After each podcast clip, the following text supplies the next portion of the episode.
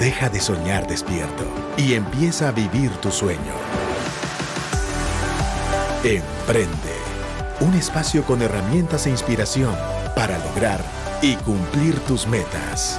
Emprende. Iniciamos.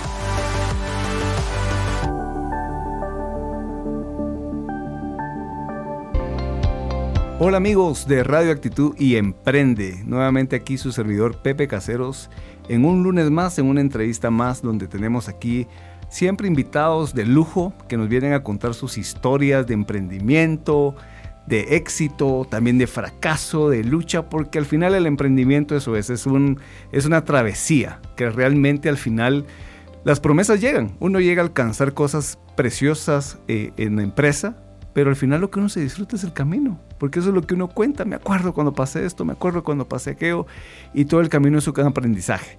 Así que no les quiero quitar más tiempo a la invitada que hoy tengo acá. Les comento, hoy aquí en cabina tengo a una empresaria, cofundadora de una de las cadenas de barberías más grandes de Guatemala, que pues ha creado como ya un, un ¿qué te diré? Ya todas, todas las demás creen copiarle un poquito el estilo, diría yo.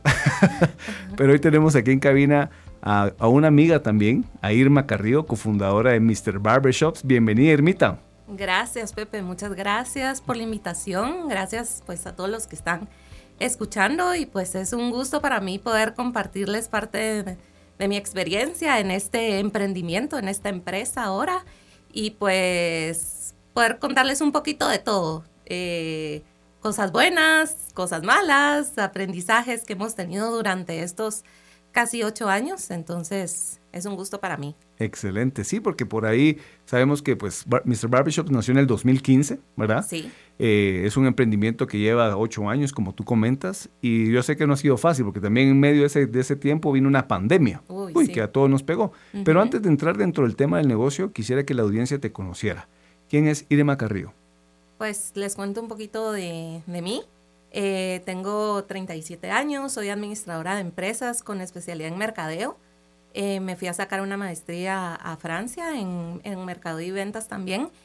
Y creo que soy una emprendedora desde que era niña y una comerciante, vendedora y como decimos en buen chapín, biznera desde chiquita. En mi familia pues siempre nos inculcaron el, el trabajar desde pequeño, siempre trabajé pues en empresa familiar desde como los 10 años y, y también era de las que en el colegio llegaba a vender de todo. Entonces, creo que, que es algo que lo traigo desde que nací, es algo de familia, algo que heredé. Entonces, siempre me ha gustado el tema de, de las ventas y pues cuando estaba en la universidad, siempre supe que quería en algún momento de mi vida eh, emprender, iniciar una empresa. Entonces, pues como tú bien lo dijiste hace un momento, pues en 2015 ese sueño se hizo realidad. Antes de eso yo trabajé en el área de ventas en, en un periódico acá en Guatemala, en prensa libre, eh, pero realmente fue de gran aprendizaje, fue otra universidad, otra escuela para mí, eh, pero me di cuenta que yo quería iniciar mi empresa. Eh, pues estuve viendo varias, varias opciones. Eh, mi sueño había sido tener un salón de belleza, un salón de belleza pues para mujeres. De hecho estuve viendo ese tema, quería comprar uno que ya estaba. Estaba en esa, había renunciado a mi trabajo en prensa, como, le, como te cuento, y estaba que quería hacer algo, ¿verdad? Y mm, en eso pues mi hermano recibe la llamada de este amigo que es nuestro socio, un buen amigo, hermano ahora eh, y le dice así como que, bueno, ¿en qué, en qué? Él acaba de regresar de, de viaje, su familia vive fuera. Entonces le, le, cuenta, ah, es que mi hermana quiere, está viendo de un salón. Y bueno, y, y, en la conversación sale, mira, ¿y por qué no ponemos unas barberías? Veamos eso, fíjate que traigo esta idea, no sé qué. Y bueno, empezaron a hablar el tema de las barberías. Yo me empecé a involucrar eh, un poco afuera de, de la, la, el, el, la organización en sí, pero empecé a como que ayudarles en cuanto a decoración, redes sociales, porque ya lo vieron como un negocio que sí podía ser viable, ¿verdad? Eh, hasta que me metí de lleno, cuando abrimos la tercera sucursal, ellos iniciaron con dos sucursales y a los dos meses abrimos la tercera sucursal y fue cuando yo ya entro de lleno a este emprendimiento. Full. Sí, porque el tema de hoy se llama Emprendiendo en un mundo de hombres. Y realmente eso, eso iba, porque normalmente, pues obviamente uno dice mujer, bueno, normalmente el salón de belleza es lo que eh, generalmente pues la mayoría ponen. ¿Por qué? Porque yo no sé, pues, pues, tú sabrás más y es una pregunta que tal vez vamos a iniciar haciendo. Eh, yo sé que las mujeres gastan N cantidad de plata en su belleza, ¿verdad? Porque obviamente es la naturaleza de la mujer, una belleza que debe velar, entonces que, que las uñas, que el pedicure, que, que aquí y ahora, puchica, y ahora que hay N cantidad de que armonización facial, que, que diseño de sonrisa, que Botox por aquí, que Botox por allá, o sea, y ahorita ese es un negociazo, o sea, ¿cuánto dinero no se va ahí? Y en cambio el hombre, pues es un poquito menos, es un poco tacaño, y creo que a veces no nos cuidamos tanto, ¿verdad? Entonces, a nivel de negocio uno puede decir, no, me parece que las mujeres son las que gastan más. Entonces, ya me contaste un poquito de que hay, hay tres socios, tu hermano, un amigo y tú, y que venía una idea de fuera, ¿verdad? De venir y, meter barberías. Sí. Y contame cómo, cómo te has sentido en ese mundo de hombres. Pues justo como es el tema de, de, este, de esta entrevista, eh, emprendiendo en un mundo de hombres, pues tiene como dos connotaciones. Una, pues que generalmente es el, son los hombres los que se vuelven emprendedores, empresarios, los que quizás tienen puestos gerenciales más altos. Poco a poco, pues eso ha ido cambiando en Guatemala. Cada vez vemos más mujeres emprendiendo, más mujeres eh, dueñas de empresas. Entonces, eh, por un lado está eso y por otro, pues sí, emprendiendo en una industria de cuidado masculino, ¿verdad? En la cual he tenido que, aprender mucho, que, que, pues investigar mucho del tema. Yo veo la parte de mercadeo y publicidad, entonces pues tengo que estar al día de cuáles son las tendencias, eh, porque tiene que ser algo eh, que, que llame la atención, ¿verdad? Entonces, y con lo que mencionabas anteriormente, creo que la, también eh, la mentalidad de los hombres en cuanto al cuidado personal ha cambiado mucho. Sí. Acordate que se han puesto de moda las barbas, o sea, cuando nosotros iniciamos recién estaba como el tema hipster y la barba. Em, y, y, fíjate que pues es increíble, pero quiera que no, el hombre sí gasta en su cuidado. Cada vez un poquito que no lo decimos, tal vez lo que pasa es que en nuestras conversaciones entre hombres no decimos, ¿verdad? Porque ya nos ya sabes que nos fregamos, ¿va? Sí, no es como una mujer que, ay, qué lindo tu color de cabello, en dónde te lo en dónde te lo hacen o qué lindas tus uñas. ¿Quién te las hace? Los hombres tal vez no no es que hablen de ese tema. Pero pues sí lo hacen, sí se cuidan cada vez más y yo creo que hacía falta como que un espacio dedicado a ellos, ¿verdad? Las mujeres teníamos pues en su momento muchas opciones, aún las tenemos y es un, mercado muy competido el tema de salones de belleza. Eh, en 2015 cuando iniciamos el tema de barberías era muy bajo, existía una que otra. Correcto. Nosotros le dimos el valor agregado, el valor adicional, que era incluir algo de entretenimiento. Entonces nuestras barberías tienen una mesa de billar para que así mientras esperan, pues no se vuelve tediosa la espera y tienen algo para entretenerse. También les damos una bebida de cortesía, que puede ser un agua pura, una cervecita, una gaseosa. Entonces también pues ayuda a que la experiencia sea más agradable. Nuestras barberías son temáticas, entonces tienen decoración diferente cada una. Eh, pues ponemos música también que los haga, que, el momento sea un momento agradable, ¿verdad? Entonces, todo ha sido diseñado para que se sientan cómodos. Entonces, hemos visto, eh, vimos que existía una necesidad y una oportunidad para que pues se sintieran en un lugar confortable y que a muchos tal vez antes les tocaba ir a un salón de belleza porque era el que tenían cerca, en el camino, cerca de su casa, cerca de su trabajo, pero lo hacían más por conveniencia del lugar no tanto por la experiencia en sí, ahora pues ya les damos una experiencia para ellos, ¿verdad? Nosotros no atendemos mujeres, solo misters y mistercitos, porque desde chiquitos eh, vemos que les encanta ir a, cortarse el pelo. Eh, les gusta la experiencia porque les brindamos la experiencia como que si fueran un, un mister, ¿verdad? Los mistercitos igual se les da su bebida, igual se les hace, sí, se les da su juguito, o sea, hasta juguitos les tenemos para los niños. En una ocasión pues les dábamos, por el Día del Niño les dimos unos Hot Wheels, entonces tenían, ese era su, su regalito, ¿verdad? En lugar de bebida se llevaban su carrito. Buenísimo. Eh, pero se les da toda la experiencia, el masajito al final, que se les da con una maquinita. Entonces les encanta y se van encantados así de papi, quiero que acá, solo acá me traigas, ¿verdad? Fíjate, que, fíjate que lo que hablas, Irma, me encanta porque al final el plan de hoy de tu historia es que todos los que están escuchando que son emprendedores, ¿cuántos no? Pues obviamente yo estoy seguro que de los que nos están escuchando, ¿cuántos no quieren poner una barbería o a lo mejor tienen una barbería o a lo mejor tienen un salón o tienen una tienda? Pero estás hablando de algo que hace diferente un negocio. Estás hablando de la experiencia, el valor agregado. Y bien me recuerdo yo, sí, antes habían barberías con el típico ese caramelo que no sé qué significa, tal vez tú sabes la historia. El Fígaro. Ahí nos vas a contar un poquito porque yo sí soy ignorante en ese tema del famoso Fígaro, pero era lo tradicional y tú estabas en lo cierto. Yo, yo era de irme a salones de belleza y con el miedo que a veces te toparas ahí con las amigas o con las amigas de tu esposa y te fregaran, ¿va? Porque yo antes era medio coquetón y me iba a hacer varias cosas, pero al final creo que tú, tú, lo decís, porque cuando uno entra a una de tus barberías, desde el principio dice, Mister, ¿cómo está? Buenas tardes. ¿Cómo? Y es un atendimiento diferente, obviamente el local está ambientado, eh, es increíble, platicábamos antes del programa de cómo hay una, una barbería aquí abajo eh, que tiene, está tematizada con el tema de Star Wars y pues le han metido mucha cabeza a este tema.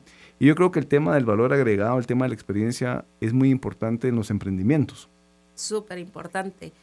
Em, creemos mucho en el valor de la experiencia que uno brinda en, cualquier emprendimiento, como tú bien lo dices.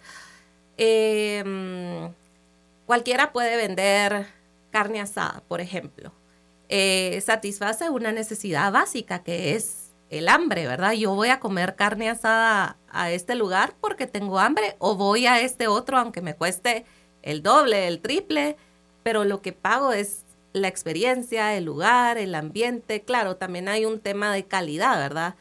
Pero yo creo que en cualquier em, emprendimiento es muy importante buscar cuál va a ser tu diferenciador, cuál va a ser el valor agregado que le vas a dar, porque mm, competencia hay mucha, en todo, en cualquier industria, en comida, en cuidado personal, en, en todo van a haber eh, otros competidores. Entonces, ¿qué es lo que te va a hacer a ti diferente? ¿Y cómo vas a posicionarte en la mente de tus consumidores? ¿Cómo vas a poder crear esa relación con ellos, volverte una love mark que de verdad te quieran, eh, que quieran ir contigo, que prefieran ir contigo y no con nadie más. Por supuesto, y hablaste de un tema importante, amar la marca. Y mira, Imita, yo sé que pues, eh, ¿cuántas tiendas son actualmente? Mira, ahorita tenemos 22 sucursales, inauguramos nuestra última sucursal, la, la sucursal número 22 a finales del 2022, justo en diciembre. Estamos por abrir eh, la número 23 ahorita a finales de febrero. Es la segunda sucursal que vamos a tener fuera de la capital. Eh, tenemos eh, 21 en la capital, digamos, un poquito en las afueras. Sí, pues nacieron, nacieron en la capital y ahorita se van a extender hacia el interior. Tenemos una en Shela eh, y esta que viene, que es la número 23, que va a estar en Alta Verapaz, en, en Carchá, en el área de Carchá. Entonces, ese es como que el siguiente paso, eh, lograr una expansión en el interior del país. Fíjate que me gusta mucho la, historia de, obviamente, de este tipo de empresas que crecen y se vuelven tantas sucursales, porque a veces es el miedo del, emprendedor. Se quedan con, su pedacito, su kiosquito, y dicen aquí estoy bien y aquí cumplo, y a veces no tienen esa proyección de crecer. ¿Qué, qué tips le podrías dar a alguien que tiene pues, un negocio, tiene una buena idea, para poder extenderse? O sea, ¿cuáles serían esos tips para poder decir, bueno, mira, voy a empezar con dos, eh, no te vayas por diez, hacer pues obviamente estudios de factibilidad? O sea, ¿cuáles serían esos tips que tú le podrías dar? Fíjate que siempre nos preguntan si nosotros hacemos justamente estudios de factibilidad, estudios de mercado, como dónde vamos a, ubicar nuestras sucursales. Y creo que es mucho un tema de, de mm, corazonada, de olfato, colmillo, intuición. O sea, si vemos un lugar que tiene potencial, que tiene mucha afluencia, que vive mucha gente por ahí, decimos, ok, este lugar podría ser una buena opción. Em, a lo largo de estos ocho años pues gracias a Dios hemos tenido únicamente una sola mala experiencia, que fue una sucursal que en Escuintla, que sí tuvimos que cerrar, fue justo en la pandemia Sí, pues, también. claro, justificable. Entonces, el, el- la ubicación no daba para que, que siguiera, ¿verdad? Estaba ubicada en un gimnasio y los gimnasios cerraron, entonces Ah, sí, pues. de verdad que no, no fue buena. eh, pero sí, desde, desde el inicio fuimos muy visionarios y yo creo que el más visionario de los tres es mi hermano, al punto que a veces nosotros, mi socio y yo, Alex y yo, tenemos que bajarlo un poco y decirle, calma, o sea, eh, vamos un poco más despacio porque él, él es muy visionario y está bien, o sea, gracias a, también a su visión, es que ahora tenemos 22 sucursales. Saludos a Héctor, el visionario. Saludos a Héctor, sí, así es. Entonces, em, pues yo creo que mucha gente le tiene miedo al, a la inversión, claro, al, al riesgo de abrir una nueva sucursal, lo que voy a invertir y si no me funciona, tienen miedo a la deuda también. Y es algo que, que pues para los emprendedores el consejo que les damos es que la deuda es buena, la deuda te hace crecer. Nosotros sin la deuda, sin el apalancamiento, Correcto. no estaríamos donde estamos. Claro, tiene que ser algo eh, bien pensado. Una deuda bien sana, como le dicen. Una deuda sana, pero nosotros sin, sin el apalancamiento que tenemos, no, no tuviéramos las 22 sucursales que tenemos y seguimos endeudándonos y yo creo que vamos a pagar las deudas que tenemos y nos vamos a volver a endeudar porque es Por parte crecimiento. del crecimiento. Por supuesto. supuesto. Entonces, eh, yo creo que es mucho el miedo que les da a los, a los emprendedores, ¿verdad? Como tú Claro. dices, se quedan con, con un local y quizás se, se conforman, encuentran un, un confort ahí, una tranquilidad Sí. y no ven el potencial que quizás tenga su, su negocio, ¿verdad? Totalmente, porque damos el negocio que ustedes están, pues obviamente quién no sueña tener un, un lugar, un restaurante, una tienda. Creo que todos soñamos, porque obviamente, ah, dicen, ahí está la tienda de Don Juan, ahí está la tienda de Doña Magda. Ah, mira la tienda de ropa que abrió aquel, va y vamos al restaurante de Don Fernando, ¿verdad? Entonces todo eso como que en un momento da prestigio, ¿verdad? Hay mucha gente, obviamente, gente a veces lo hace por prestigio y gente pues lo hace porque obviamente es un negocio que necesita tener tiendas. Pero sí, digamos, yo siento cabalmente lo que tú decís, siempre se necesita tener la visión de crecimiento, tener esa intuición, ir a buscar, digamos, las anclas. Normalmente en centros comerciales se buscan anclas, ¿verdad? que son los anclas. grandes, La Torre, Pais, eh, Semaco, Walmart, todos estos grandes temas, pues obviamente jalan. Eh, la conveniencia, por ejemplo, en los supermercados, sabemos que hay supermercados que no son baratos, pero están cerca de ti, son mercados de conveniencia. Entonces, al final, su estrategia es. es. conveniencia. Estoy cerca. Ay, no voy a ir hasta allá porque voy a pagar menos. Mejor me voy a ir aquí cerquita, aunque me cueste un poco más. Y con el tráfico que estamos ahora teniendo en Guatemala, yo creo que eso es lo que más buscamos, algo que me quede cerca. O sea, que no tenga que hacerme 40 minutos de tráfico. Si encuentro una 10 minutos de donde estoy, pues me, me cambio. Yo he visto ese modelo de, de- de conveniencia que a- en apariencia podría llegar a ser como dicen, pero ¿cómo estar en tantos lugares? Porque la gente se pone a pensar el alquiler, que la luz, que el Sí. mantenimiento, que el inventario, que la seguridad. Pero está cerca de un punto donde acaban de abrir tres colonias, hay 10 condominios y está cerquita. Entonces, ¿qué hacer? Le quitas ese segmento de mercado a los A grandes, al que está centralizado, ¿verdad? Tú. Entonces, al final yo creo que es importante que también los emprendedores analicen este tema, ¿verdad? Sí, totalmente. Mira y contame, me quedé con la duda del Fígaro, de esta barrita como de caramelo que está afuera de las barberías. ¿Qué es eso? Fíjate que ahí sí te voy a quedar un poco mal, no sé Ah, yo cómo pensé que sí la sabías. historia. Porque como decías, No. Fígaro. Bueno, sé que tiene algo que ver con... em, antes los barberos eran dentistas también y no sé si has visto las sillas de barbería, pero se acuestan como para hacerles la barba y todo. Y eran... eh, ex- existen sillas antiguas que se usaban en... en- que En usaban los dentistas. y se volvieron sillas de barbero. Entonces, el Fígaro tiene que ver como con... eh, Temas con- también de, de la de sangre. No, Ah, del- ok, de la sangre. De la sangre, ajá. Ah, mira qué interesante. Por eso es rojo, azul y blanco, aunque ahora hay unos modernos que son los que usamos nosotros, Ajá. que son blanco y negro, nada más porque creemos que se ven más bonito con nuestra decoración, pero el original es, Ah, buenísimo. me, encantó la historia, me encantó, a mí me encanta conocer cosas nuevas. Yo creo que pero vamos a, investigar un poquito. No, pero ya con lo que nos dijiste ya es bastante, ya nos diste bastante historia, qué buenísimo.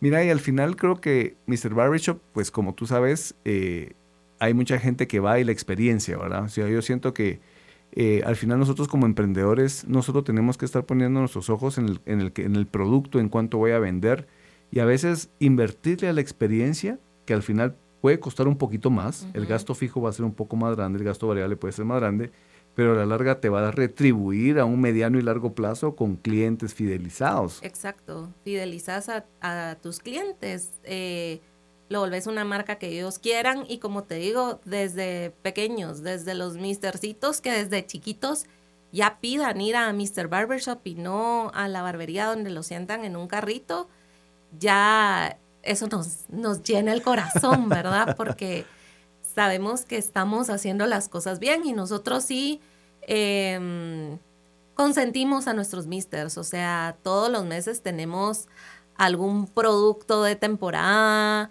por ejemplo, ahorita en, enero tenemos unas agendas, entonces eh, pues se llevan su agenda con su combo de corte de cabello y mascarilla. O sea, eh, es un regalo muy, muy bonito y, que lo aprecian, ¿verdad? Lo aprecian mucho. Y así hemos tenido gorras, calcetines, t-shirts, eh, llaveros. Se, ve que la parte, tu toque ahí mercadológico en todos esos paquetes, ya. Ahí lleva su toque femenino también dentro de todo.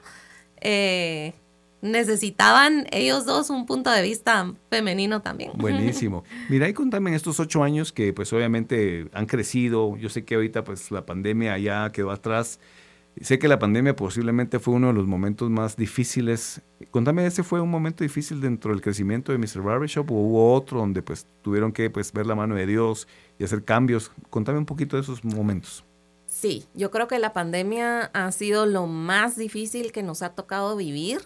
Em, tuvimos mucho miedo, eh, estuvimos cerrados completamente en todas las sucursales por un mes, que fue cuando estaban, ¿te acuerdas? Las restricciones, eh, después el toque de queda, después pudimos em, empezar a ir abriendo una o dos, eh, porque estaban en edificios, no en plazas, y así fuimos, ¿verdad?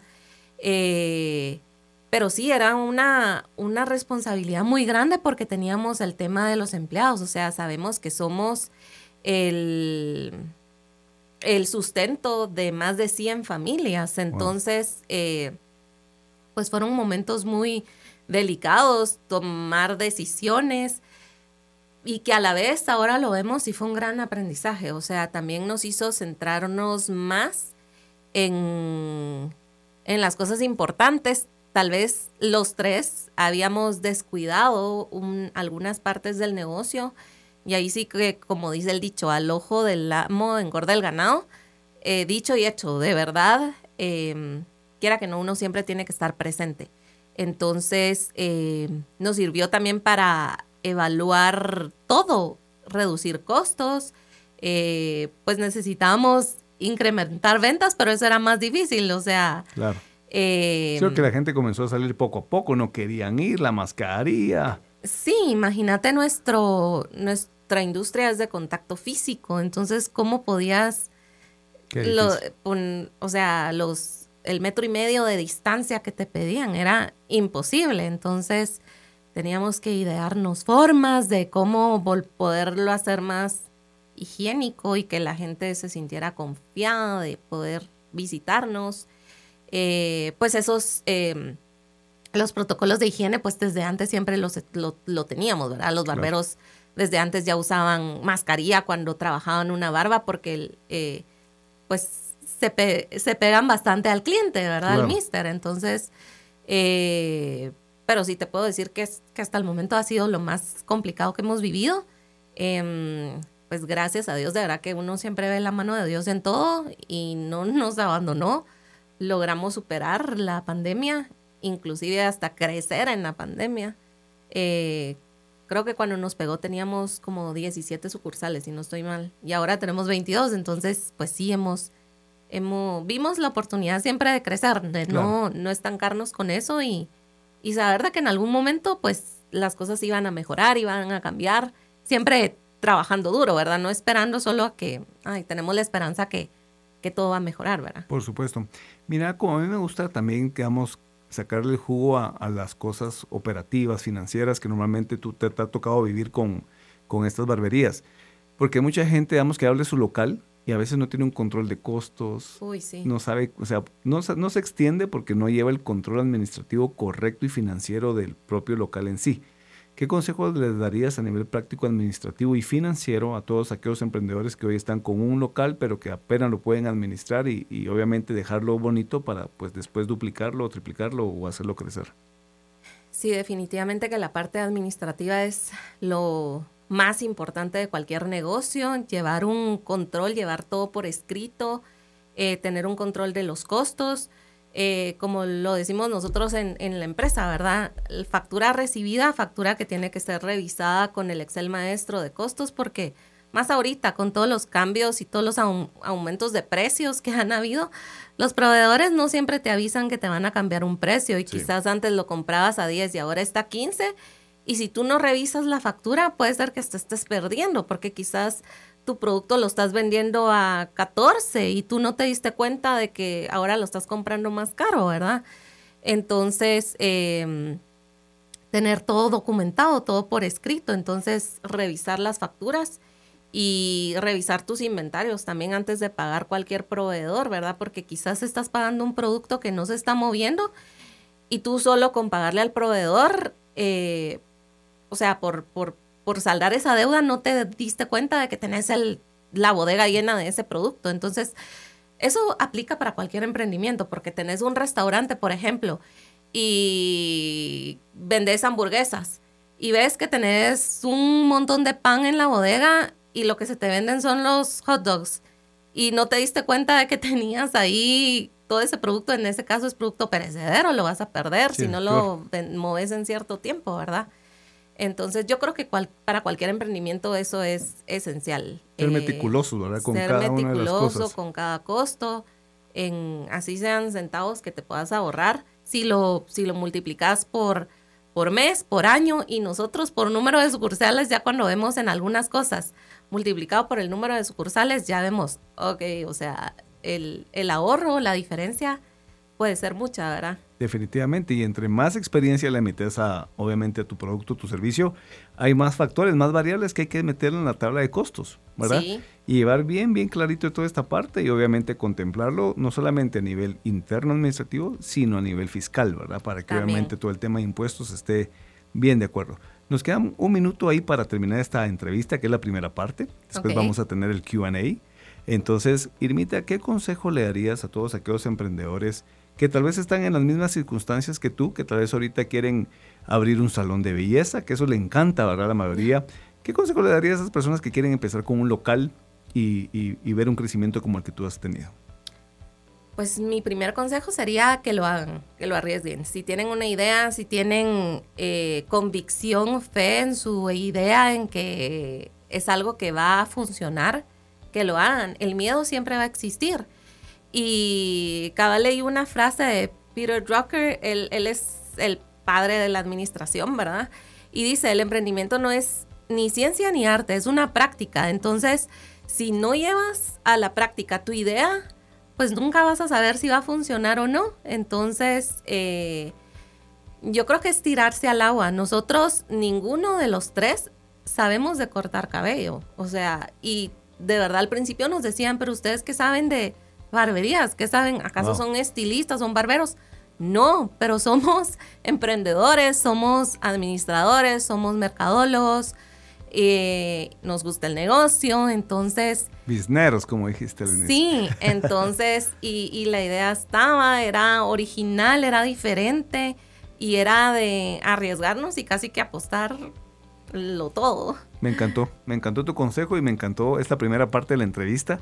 Así que ya saben amigos, pueden escuchar esta entrevista nuevamente en Spotify. Los espero el próximo lunes aquí en Emprende y en Radio Actitud 100.9. Esto fue Emprende. Si quieres escuchar nuevamente este episodio o compartirlo, Búscalo en actitud.fm. Emprende. Herramientas e inspiración para lograr y cumplir tus metas.